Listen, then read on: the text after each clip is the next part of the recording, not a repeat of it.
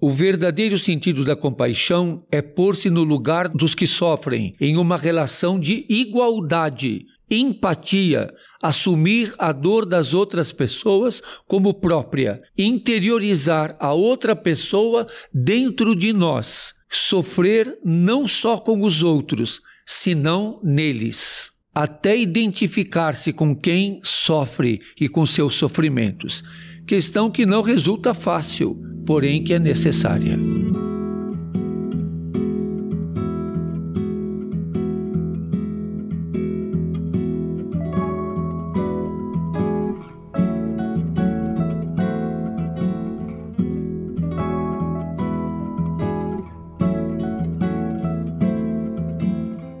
Algumas dúvidas universais só encontram lugar nas conversas promovidas pela espiritualidade. Temas como a morte, o perdão, a esperança, o equilíbrio, a justiça e o sofrimento estão presentes no nosso dia a dia. Aqui, vamos refletir e trocar ideias sobre esses assuntos, nos pautando pela paz e pela fé. Bem-vindos a Todos os Caminhos, o podcast da espiritualidade fluida. Vamos ouvir vozes de todas as manifestações religiosas do Brasil que, de um jeito ou de outro, fazem parte das nossas vidas, até mesmo daqueles que nem seguem uma religião. Então, vamos lá? Vamos percorrer todos os caminhos?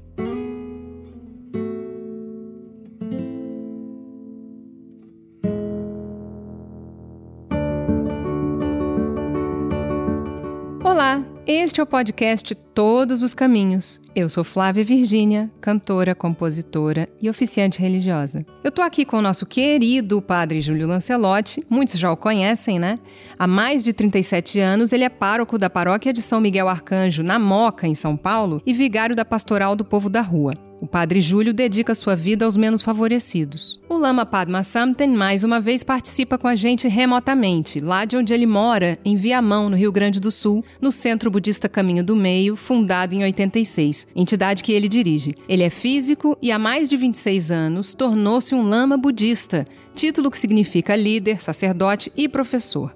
O nosso convidado de hoje é o pastor Leandro. O pastor Leandro é pastor há nove anos. Ele é pastor da Igreja Habitar, uma igreja inclusiva que acolhe toda a comunidade LGBTQIA+, líder do colegiado de pastores e do conselho eclesiástico, teólogo, empresário, casado e pai de dois filhos. Hoje nós vamos falar sobre um tema universal bastante discutido e vivenciado em todas as doutrinas religiosas, e também entre pessoas que não pertencem ou praticam exclusivamente alguma religião: a compaixão. O que é a compaixão? Ela se confunde com caridade ou fé? O mundo sofre de falta de compaixão? Não seria este o grande divisor do mundo atual, mais até do que dogmas políticos? Quais os limites da compaixão? Existe uma confusão entre ser compassivo e ser fraco. Ou seja, será que a gente confunde compaixão com fraqueza? Como contribuir de forma compassiva diante de situações extremas, como a dos moradores de rua, a dos dependentes químicos?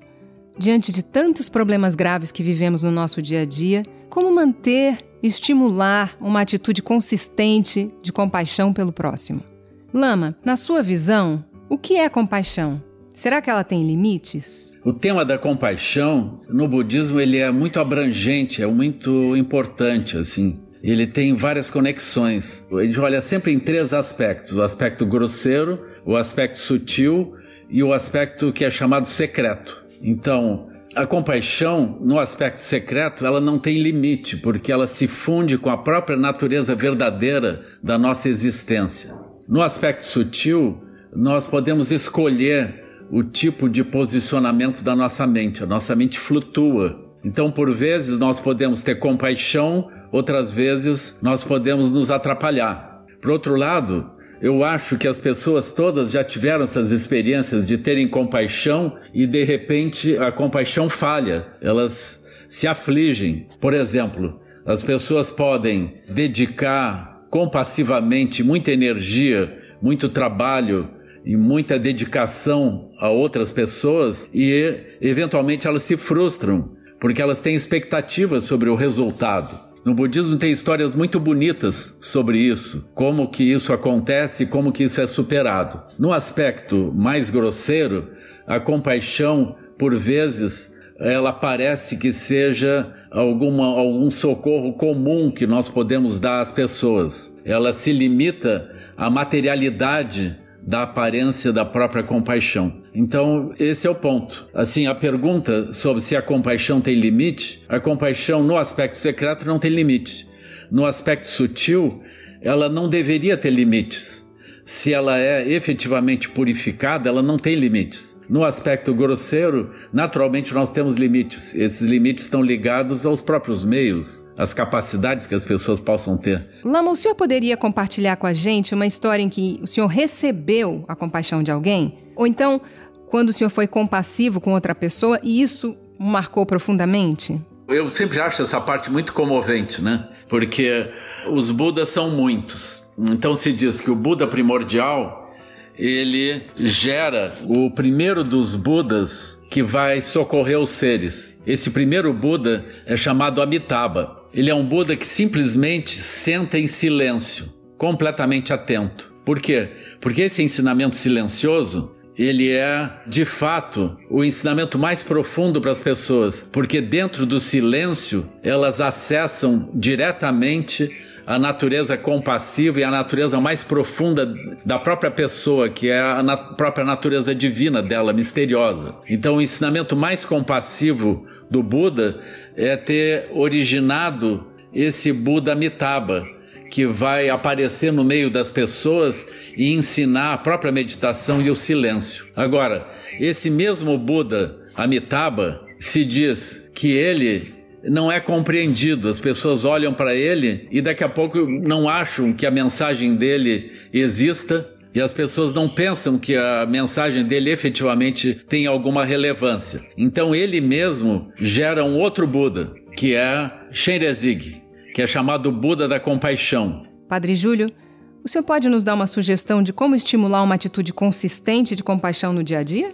Então, quando se coloca que a compaixão é uma questão universal, a gente tem que tomar cuidado para não tirar da realidade, porque aí fica muito universal, fica estratosférico. A compaixão ela é sempre situada. O que é ter compaixão no Oriente Médio diante dos palestinos, sob ataque dos israelenses? O que significa ter compaixão?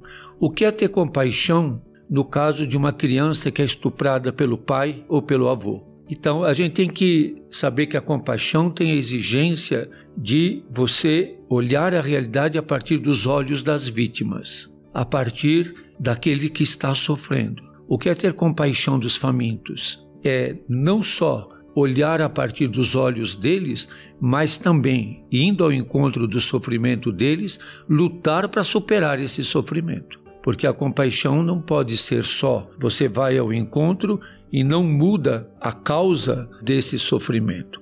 A compaixão é uma dimensão humana, não é uma dimensão religiosa. Os ateus também são compassivos. Os agnósticos também podem ser compassivos. Acho que essa é uma questão que, humanamente, nós temos que assumir. Agora, ser compassivo num mundo injusto, é, até trouxe esse livro do Tamayo, do Juan José Tamayo, que justamente se chama Compaixão em um Mundo Injusto. A compaixão no mundo injusto ela é conflitiva. Você ter compaixão dos famintos no mundo que acumula é conflitivo. Você ter compaixão dos doentes num mundo que causa doença é conflitivo, porque além de você ver a realidade a partir dos olhos das vítimas, você tem que mudar a causa do sofrimento delas, porque senão não muda a situação. Eu tenho compaixão dos famintos, mas eles vão ficar sempre famintos. Eu tenho compaixão dos palestinos sendo massacrados, mas eles vão ficar sempre sendo massacrados. Eu tenho compaixão dos africanos das diversas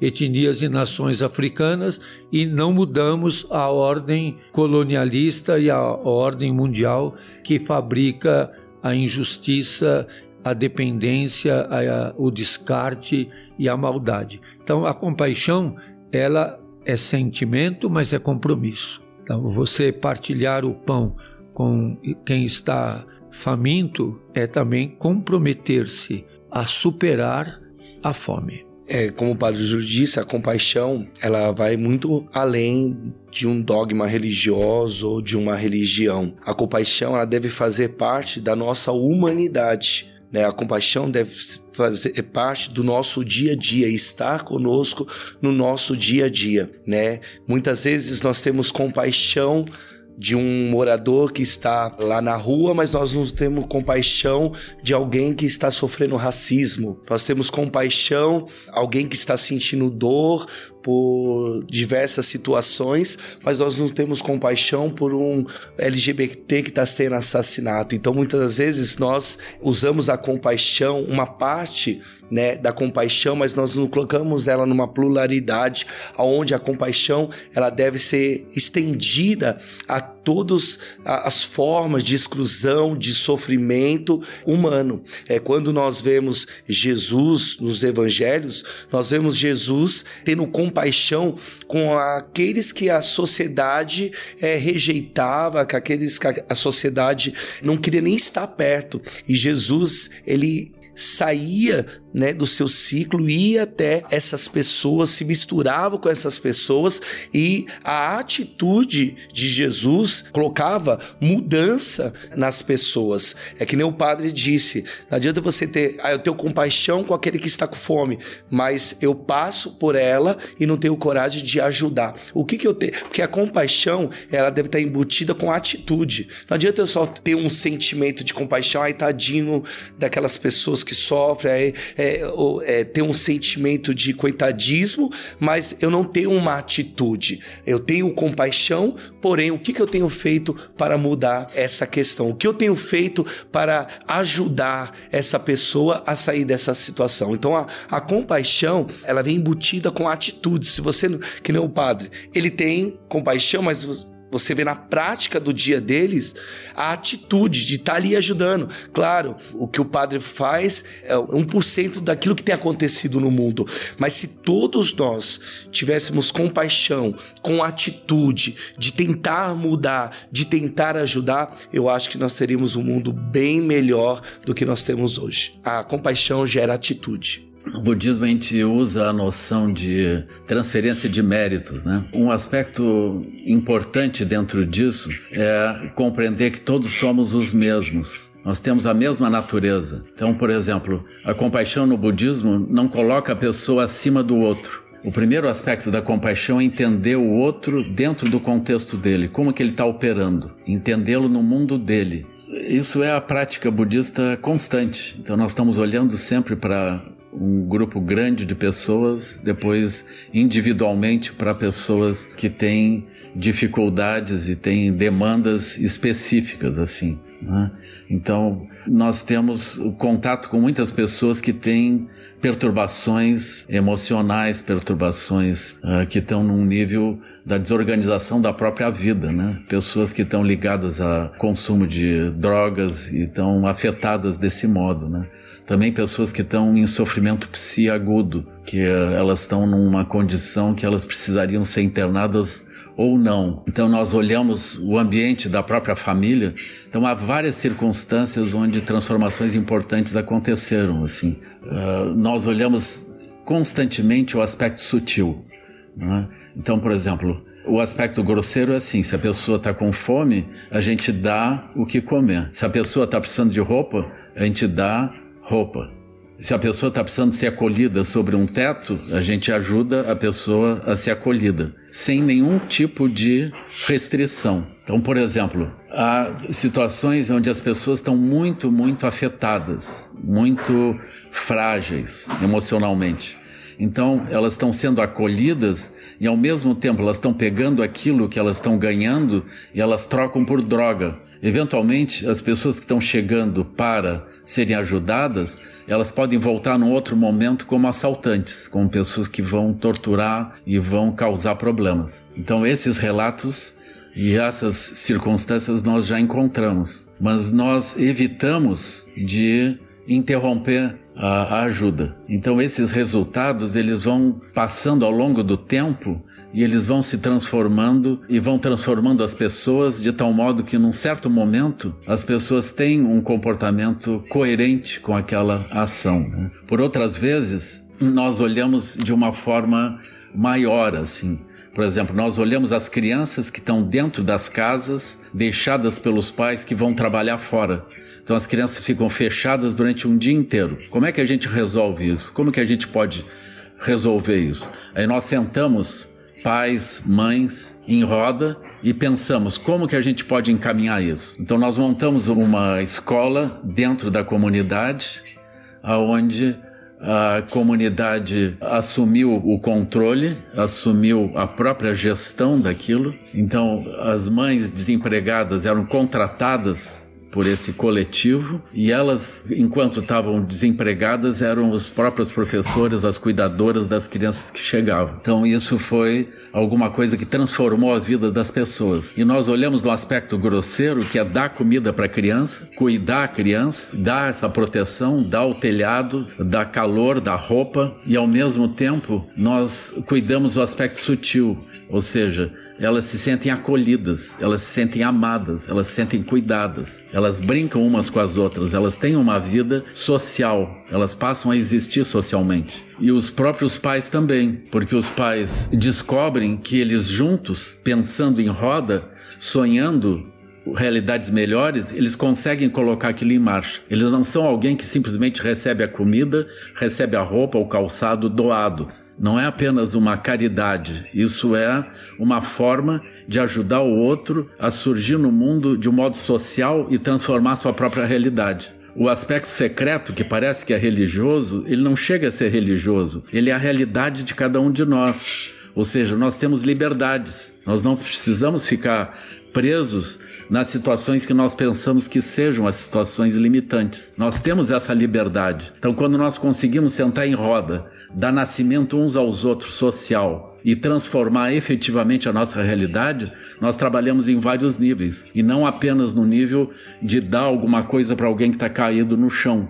Nós precisamos transformar a vida das pessoas. Pessoas precisam acordar e descobrir que elas têm esse potencial dentro. Se esse potencial é chamado religioso, tá bem. Né? Essencialmente, nós precisamos entender que cada pessoa que participa desse contexto tem sua própria realidade, suas próprias palavras. Quando nós trazemos as nossas próprias palavras, elas são uma contribuição, mas elas não deveriam excluir as realidades como são entendidas pelos outros. Então, isso parece crucial dentro do aspecto de compaixão. Caso contrário, nós vamos pensar que nós precisamos levar roupa para os indígenas, levar comida para eles. Nós precisamos entender cada conjunto social e cada conjunto de seres no seu próprio contexto.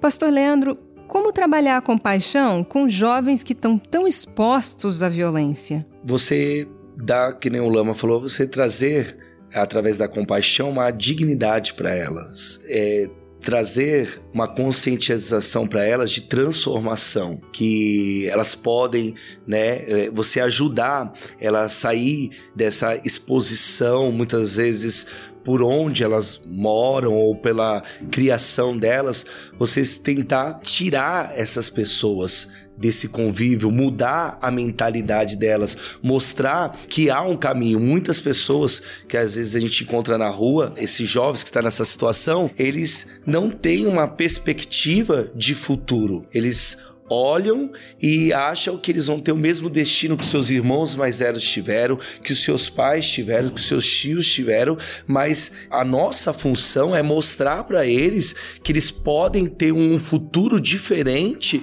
daqueles que muitos amigos, muitos familiares deles tiveram.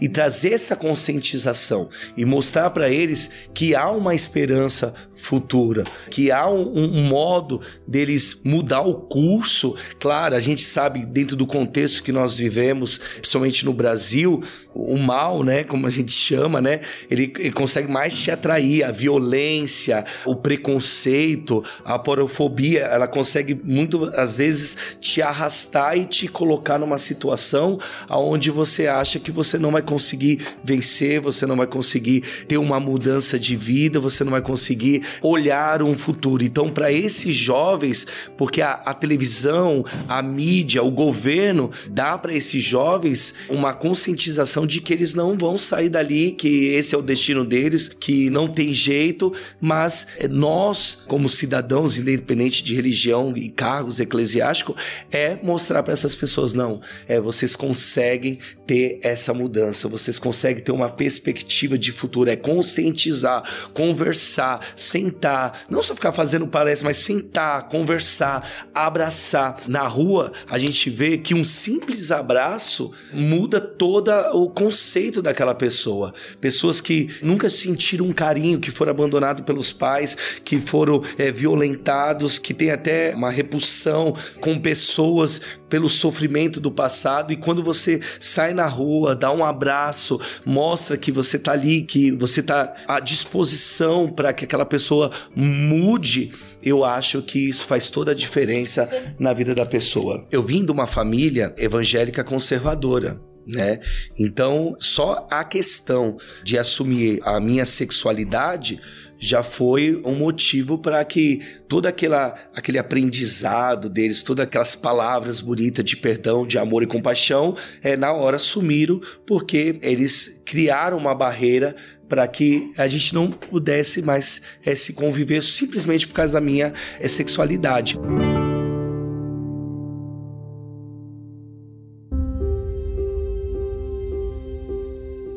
De quando a gente está ajudando alguém e a pessoa está se comportando mal e a gente vai ajudando, ela vai se comportando mal. Então, às vezes, dentro do próprio grupo que está ajudando, as pessoas se dividem. A gente diz: não, a gente não deveria mais ajudar, a gente tem que colocar uma barreira. Como é que faz isso? Isso surge para vocês? É um desafio recorrente, é um desafio permanente. Agora, nós não podemos pensar que ser compassivos é ter controle sobre os outros nós não vamos ter controle sobre ninguém. Acho que nós temos que sentir a dor do outro, olhar a partir dos olhos dele e saber que nós não podemos prescindir de que as pessoas vivem um mundo complexo, um mundo difícil. Eu sempre penso que a desumanização que nós vivemos desumaniza aquele que oprime, mas desumaniza também o oprimido. Ele vai perdendo certas dimensões de aceitação, de fraternidade, de solidariedade. Eu acho que isso é um processo educativo e desafiador para todos nós. E é, muitas vezes acho que o conflito surge quando nós queremos respostas. A compaixão não fica exigindo resposta. A compaixão, ela não é pragmática e tem que contabilizar que resultado você tem. Você pode não ter resultado nenhum daquilo que você espera. Eu acho que a compaixão tem que ter a gratuidade. Eu amo não para que o outro me ame. Eu amo para que eu seja mais humanizado e para que o mundo seja diferente. Eu não amo para que o outro me ame. Se eu for amar para que os outros me amem, eu vou desistir. Eu vou desistir do amor. Eu justamente eu amo e aprofundo em mim a dimensão e a força do amor como uma força que o budismo não tem essa visão, no cristianismo tem. Deus nos ama de maneira incondicional. Se nós fôssemos evocar diante de Deus nossos méritos, nós não temos méritos nenhum para evocar.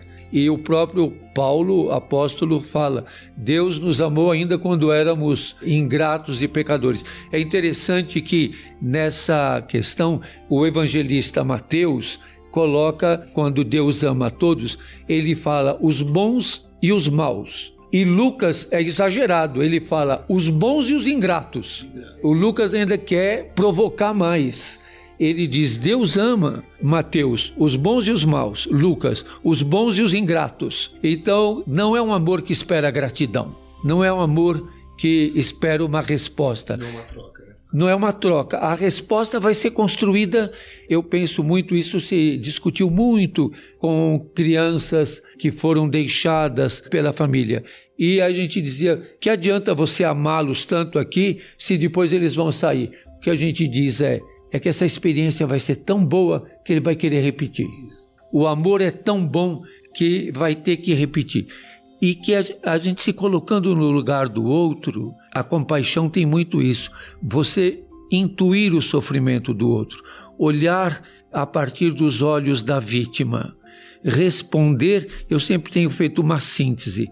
Com uma mão eu partilho o pão, com a outra eu luto. Então é uma luta. Humanizar quem foi desumanizado é um processo longo.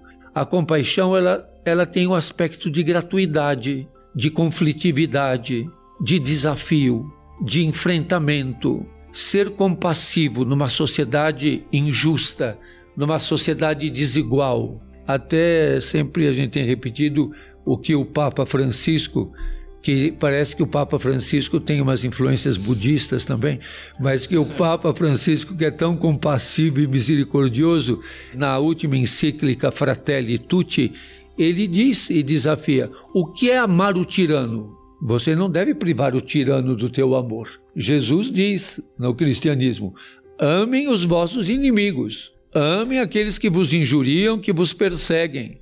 Amar o tirano é tirar da mão dele a tirania amar o tirano não para tiranizá-lo, mas é um processo longo tirar da mão do tirano a tirania para que ele seja irmão e que ele reconheça e descubra que a alegria maior não é tiranizar, é ser irmão uns dos outros.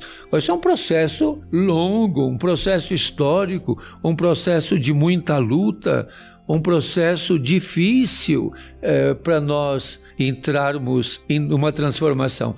Uma questão, por exemplo, queria perguntar para o Lhama essa questão. É, qual a visão budista do aborto? Como que os budistas veem a questão do aborto? Eu vejo que diferentes métodos podem olhar de diferentes modos, né? Eu naturalmente eu vejo como uma vida que foi eliminada, uma vida real, assim. Então, um, um, ser que tem um impulso por viver e dele foi retirada essa possibilidade. Por outro lado, sobre o ponto de vista da pessoa que causou o aborto, por exemplo, da que seria a mãe, né? A mãe, ela fica com um sentimento que eventualmente surge como um karma em tempos uh, seguintes, onde a pessoa ela pensa, bom, agora eu, passou 10 anos, eu teria uma criança de 10 anos. Naquele momento eu pensei de um certo modo, agora eu penso de outro modo. Talvez isso não seja uma coisa que eu deveria ter feito, né? Então as pessoas elas ficam divididas, elas têm sentimentos desse tipo. Porque é irreversível, né? É irreversível. Então não é uma coisa interessante. Então, quando a pessoa olha isso, ela privilegia a situação e o raciocínio que ela tinha naquele momento. Ela pensa, eu sou isso que está decidindo. Mas a pessoa não é isso. Ela muda, ela se transforma. E mais adiante ela vai ter que lidar com essas questões. Às vezes as pessoas perguntam: aonde será que esse ser está? Será que ele renasceu em outro lugar? Ah, às vezes vem essas perguntas, né? O budismo crê na reencarnação. A gente poderia dizer de uma forma muito rápida, sim, mas a, a explicação budista para isso é diferente. A explicação é que a vida ela passa por aparências de vida e morte, mas ela está além de vida e morte. Então nós vamos migrando para esse tipo de linguagem. Mas na, na visão da, da existência de morte e nascimento, então o budismo é reencarnacionista. Né?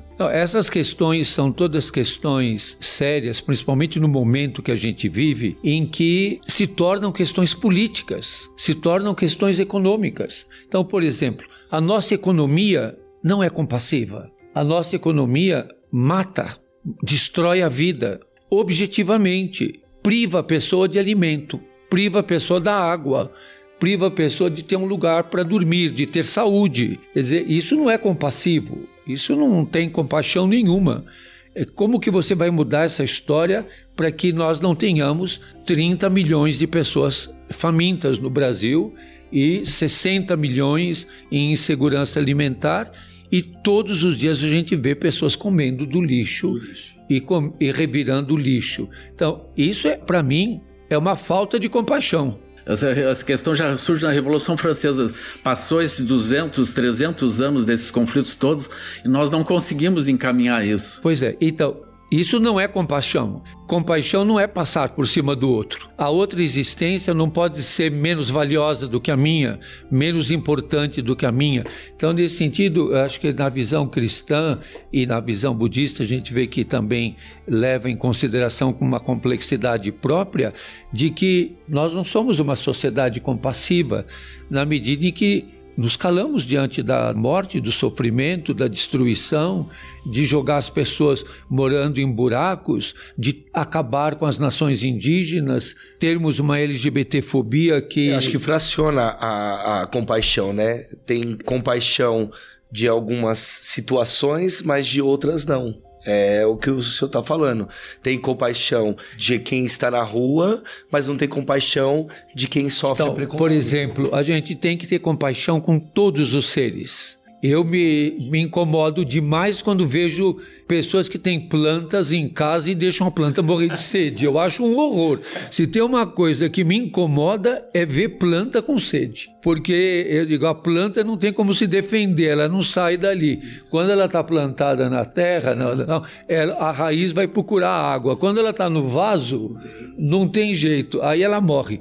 Acho que o maior sinal de insensibilidade é alguém ter um vaso em casa e a planta morrer de sede. Acho terrível ou maltratar os animais. Mas a gente chega às vezes num ponto em que eu pergunto: se tiver um cachorrinho na rua e alguém bater no cachorrinho, o cachorrinho chorar, e alguém bater no morador de rua e o morador de rua gemer, as pessoas naturalmente vão correr para socorrer quem? Porque o cachorrinho, de certa forma, não interage, e aí aquilo que você estava falando, ele é, dificilmente vai ser ingrato comigo ou ele vai me causar problema, ou ele vai pegar o, o, a ração que eu dei para ele e vai vender para comprar droga. Então aí eu não vou me irritar com o cachorrinho porque ele vai comer e vai ficar feliz, vai abanar o rabinho e vai ficar feliz. Já a, pessoa, a outra pessoa, ah, você está dando isso para ele ou está deixando que ele leve isso, mas ele vai vender. Nós temos que saber que a compaixão ela é discernimento também a capacidade de discernir. É o discernimento que você vai ver qual é a dor daquela pessoa, como é essa dor. Porque eu também tenho que saber que eu não consigo ter resposta para todas as dores. Eu não tenho resposta para todas as dores. Eu tenho que saber discernir e saber que eu não sou o super-homem. Uma expressão de compaixão maravilhosa é Deus se fazer homem e surgir como Jesus Cristo. Agora, Exatamente. no budismo, os Budas surgirem no mundo com a aparência dos vários reinos. Eles surgem no reino dos animais, no reino dos infernos, no reino dos seres famintos, nos vários reinos, incluindo os reinos dos deuses. Os deuses são aqueles que são seres que estão numa situação muito favorável. No reino humano seria isso, mas é como se eles estivessem numa outra circunstância. Então, eh, os Budas surgem nesses muitos lugares. Eu tenho certeza que dentro de uma visão cristã haveria Deus surgindo em todos esses ambientes, com certeza, na forma que os seres têm naqueles lugares para ajudar aqueles seres a, a reconhecer a verdade maior. É o que a gente chama de uma ecologia integral e de que todos nós fazemos parte de um todo que nada pode ser visto separadamente. Nesse sentido, a gente pensa: o que é a compaixão política no nosso Brasil de hoje? Politicamente, aonde está a compaixão? Ela tem que estar em algum lugar, ela tem que estar no orçamento ela tem que estar nas ações. A compaixão não pode ser uma ideia. O sistema político a gente tem que olhar com muito cuidado, porque às vezes a gente, quando nós temos problemas, a gente diz que o problema é da população, é do povo, mas não é, porque o sistema político é comandado pela economia e está comandado pelos lobbies. Nós estamos só promovendo situações para atrair a atenção das pessoas, é só isso. Nós não temos uma política verdadeira que brote do povo. O poder, o poder não brota daqui, ele brota das ingerências econômicas, dos lobbies que vão pressionando e colocando os candidatos. Então, eu vou até me permitir de ler aqui o que está proposto nesse livro a Compaixão em um Mundo Injusto, do Juan José Tamayo, que vai ver como que o que eu vou ler aqui não é incompatível nem ao cristianismo, nem ao budismo, nem ao ateísmo. Em seu uso normal, a palavra compaixão soa como sentimentalismo afastado da praxis, alheio à vida política. O comportamento moralista que vem a encobrir as causas da injustiça, uma vaga simpatia que se sente desde fora, desde cima, com certo complexo de superioridade. O verdadeiro sentido da compaixão é pôr-se no lugar dos que sofrem, em uma relação de igualdade, empatia, assumir a dor das outras pessoas como própria, interiorizar a outra pessoa dentro de nós, sofrer não só com os outros, senão neles. até identificar-se com quem sofre e com seus sofrimentos. Questão que não resulta fácil, porém que é necessária. A compaixão requer participar ativamente do sofrimento do outro, pensar, conhecer e olhar a realidade com os olhos das vítimas, das pessoas empobrecidas, lutar contra as causas que o provocam e curar as feridas que são geradas na injustiça. E, finalmente, a compaixão é uma paixão que se dirige espontaneamente ao sofrimento dos outros e da natureza oprimida e que nos faz mais humanos e pessoas mais conectadas com a natureza da qual formamos parte. Para ser uma pessoa compassiva, não é necessário que exista um afeto prévio, e é suficiente que consideremos os que sofrem como iguais. Acho que isso é muito importante. Eles são iguais. E este é o verdadeiro significado da compaixão como princípio e virtude. São todos iguais e a dor do meu irmão é a minha dor. Agora, eu vou trazer uma questão que eu acho assim super importante, que é assim, a compaixão ela não deveria passar pelo aspecto colonialista. Nós podemos, por exemplo, chegar com compaixão, como agora as pessoas podem pensar. Nós precisamos de uma globalização da sociedade, eu vou botar entre paredes, consumista, destruidora pelo planeta inteiro, porque isso é trazer as pessoas a um mundo melhor. Isso é uma terraplanagem cultural, isso é um grande problema. Então a, a compaixão ela precisa efetivamente ver os seres dentro do mundo deles e ajudá-los respeitando a própria cultura e não querer tornar os povos indígenas iguais a nós. Como ele diz, colocar a roupa.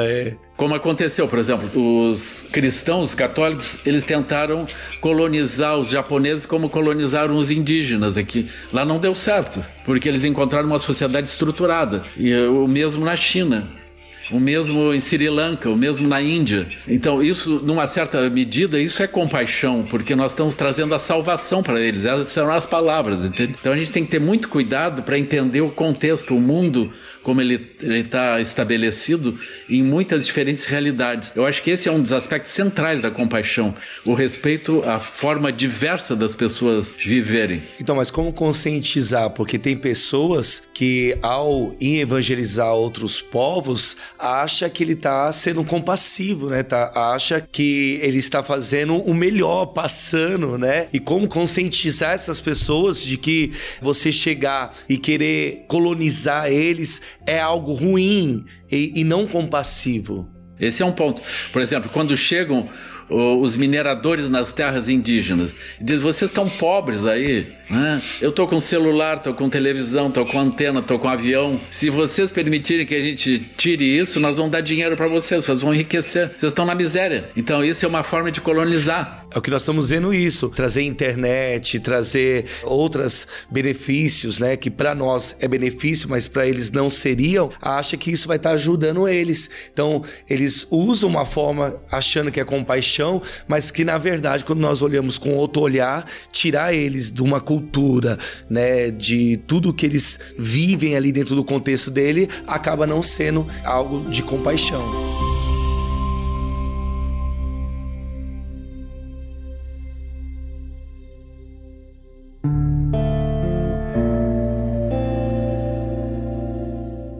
Lama, como seria a compaixão para com as pessoas que estão morrendo? primeiro lugar, deixar a pessoa mais confortável que ela puder. É o aspecto mais grosseiro, né? Primeira coisa. Segunda coisa, se a gente consegue conectar com estados mentais mais elevados. Se a gente conseguir alguma coisa mais profunda, seria assim, conectar a pessoa com alguma dimensão que ela tenha fé. Se ela tem fé em Jesus Cristo, não tire os olhos de Jesus Cristo. Se a pessoa tem fé no Buda, não tire os olhos disso. Se a pessoa tiver uma capacidade de entender de forma mais profunda, localizar dentro da própria experiência dela aquilo que está além de vida e morte. Então, na visão budista seria isso, assim, ajudá-la a compreender desse modo, né? Também acho que no cristianismo é você tentar trazer é, o conforto nesses últimos momentos dela, trazer o conforto, trazer paz dentro, né, do nosso conceito religioso, fazer o que nem o Lama falou. Ela se conectar a Jesus, olhar e saber que ali logo vai passar e ela já vai estar em outro lugar. É trazer esse conforto para ele, para que a passagem dela, os últimos momentos de vida dela, sejam confortáveis e, e ela consiga deixar né, essa terra aí bem. Eu acompanho muitas pessoas nessa situação, principalmente dentro do cristianismo católico, com a unção. Sempre é um momento de reconciliação, de pacificação para a pessoa que está enferma e eu sempre procuro tratá-los com muito carinho, dizer coisas boas e sempre peço para que a família diga que o ama muito, agradecer tudo que a pessoa fez em sua vida, só dizer coisas boas e dar carinho, conforto. E eu sempre digo para as pessoas que estão em volta que muitas vezes estão sofrendo mais os que estão vendo do que a própria pessoa que está concluindo a sua vida. Ela está concluindo esse momento, está concluindo a existência dela. Ela precisa agora de carinho, da presença, que todos digam. A gente, nem os médicos sabem se a pessoa está ouvindo ou não está. A gente dizer: nós te amamos muito. Eu queria lembrar uma criança que nós cuidamos muito tempo na Casa Vida. Ela era uma criança que tinha HIV positivo e tinha encefalopatia crônica. Ela não ouvia, não falava, não andava e não enxergava. E ela ficou 42 dias na UTI. E uma irmã que ajudava a cuidar, uma freira, a irmã Léo, e eu íamos diariamente visitá-la na UTI. E como era meia hora para um, meia hora para o outro, um dia ela subia primeiro, depois descia e eu subia, no outro dia eu subia primeiro e a gente fazia essa alternância. E toda vez que nós chegávamos na UTI, eu punha as, mãos, as minhas mãos na mãozinha da Raíssa. E o monitor de batimento cardíaco disparava. Ela não ouvia, não enxergava, não falava e não andava, mas ela sabia amar e sabia ser amada. E aí os médicos sempre diziam: quando vocês chegam e põem a mão nela, o monitor de batimento cardíaco dispara. Aí fazia um barulhão e logo vinham para arrumar. Então, é a linguagem da pele. A pessoa não fala, não enxerga, não ouve, mas sente. Então, nós temos que descobrir em cada pessoa a sua forma de amar. Nem todos do mesmo jeito. Tá até circulando uma imagem na internet, eu acho que não sei se vocês chegaram a ver, é de uma pessoa que estava já em estado terminal já, e ele amava muito o cavalo dele né? E ele estava com algumas horas de vida, não sei se vocês viram, e aí levaram o cavalo até ele, e o cavalo na hora sentiu e ele e começa, tipo, meio que é, colocar o rosto nele, ele na, naquelas camas de UTI, e ele começa. Ele não tinha reação, mas quando ele sente o cavalo, ele começa a chorar. Então, é trazer conforto nos últimos momentos da pessoa. Nesse caso, com um toque, né? Com toque. Que... A Raíssa me ensinou muito essa é, linguagem do amor, né? Agora eu queria trazer um tema que eu acho que vocês provavelmente já enfrentaram também, que é assim, a compaixão como autorizar o outro a morrer. Às vezes as pessoas e os familiares também, eles cercam a pessoa, né? E a pessoa se sente compelida a seguir vivendo e ela não tem mais solução e ela tá aflita, né? Produzir essa tranquilização para o outro poder se encaminhar. Então é o que a gente chama de ortotanásia, a eutanásia e a mistanásia. Então é tudo centrado no outro. Então, eu que decido que ele tem que continuar vivendo, eu que decido que ele tem que morrer, ou eu decido que os pobres têm que morrer, que é a mistanásia. Então, a compaixão, ela não é centrada em si, ela é centrada no outro. Então, é isso que me torna compassivo, o olhar das vítimas, o olhar do que sofre, o olhar do outro, e não o meu. Então, é, é pela meditação, é pela mística, é pelo discernimento, é por uma série de questões que vai nos tornar mais humanos e compassivos. Eu cheguei numa cidade e eu fiquei sabendo que um amigo meu estava assim, tava no hospital para morrer. O filho dele me chamou e disse: "Olha, os médicos disseram que é hoje". Aí eu consegui ir lá no hospital e sentei do lado dele na cama assim, né? Ele tava com aquela expressão de morte, assim, o nariz para cima, né, olhando assim, com os olhos fechados, né? E aí ele viu que eu cheguei. Aí ele me disse: "Tu sabe que eu tô tô assim, né?". Eu digo: "Sim, eu sei, mas para ti não tem importância distância, né? Tu é espírita, isso é a mesma coisa, vida e morte é a mesma coisa. Aí ele riu, ele riu e viveu mais seis meses. Olha. É, eu acho que o fato mais assim marcante da minha vida foi quando eu adotei meu filho, meu filho mais velho que tem um problema de saúde, e a primeira consulta que eu fui com ele é uma consulta que era muito dolorosa muito dolorosa mesmo e mesmo eu me mantendo forte para não chorar devido meu filho estendido naquela maca e passando por aquele procedimento muito doloroso, ele pediu pra médica, eu posso pedir um negócio? Falou pra médica, a médica, pode. Aí ele falou assim, ó, eu posso segurar no braço é, do meu pai? Isso a gente tava na primeira semana que eu tinha adotado. E quando eu cheguei perto dele, ele falou assim, ó, é muito importante você está com um menino de seis anos falou é muito importante. Eu consigo ele falou para mim eu consigo superar toda essa dor só de ver você aqui comigo. Aquilo ali foi assim a melhor ação a melhor sabe olhar aquela compaixão.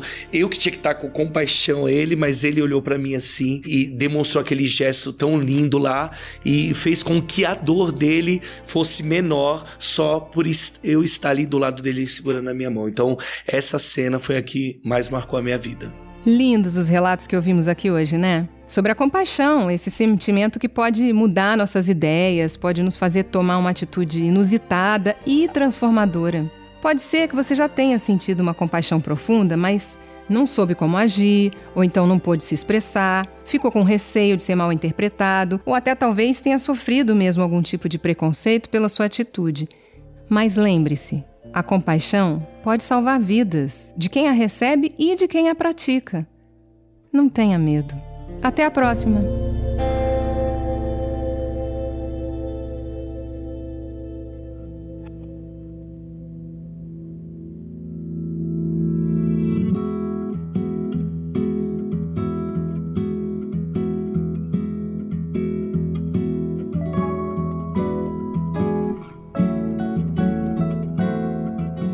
Caminhamos muito hoje, hein? Paramos por aqui. E no próximo sábado tem episódio novo, disponível no Globoplay e em todas as plataformas de áudio. Até lá, você pode ouvir nossas pílulas diárias de sabedoria, publicadas de segunda a sexta, sempre pela manhã. E não se esqueça de ativar a notificação na sua plataforma de áudio preferida para não perder nenhum episódio. Para saber mais sobre os convidados deste episódio e onde encontrá-los, clique nos links na descrição do podcast. Todos os caminhos, o podcast da espiritualidade fluida.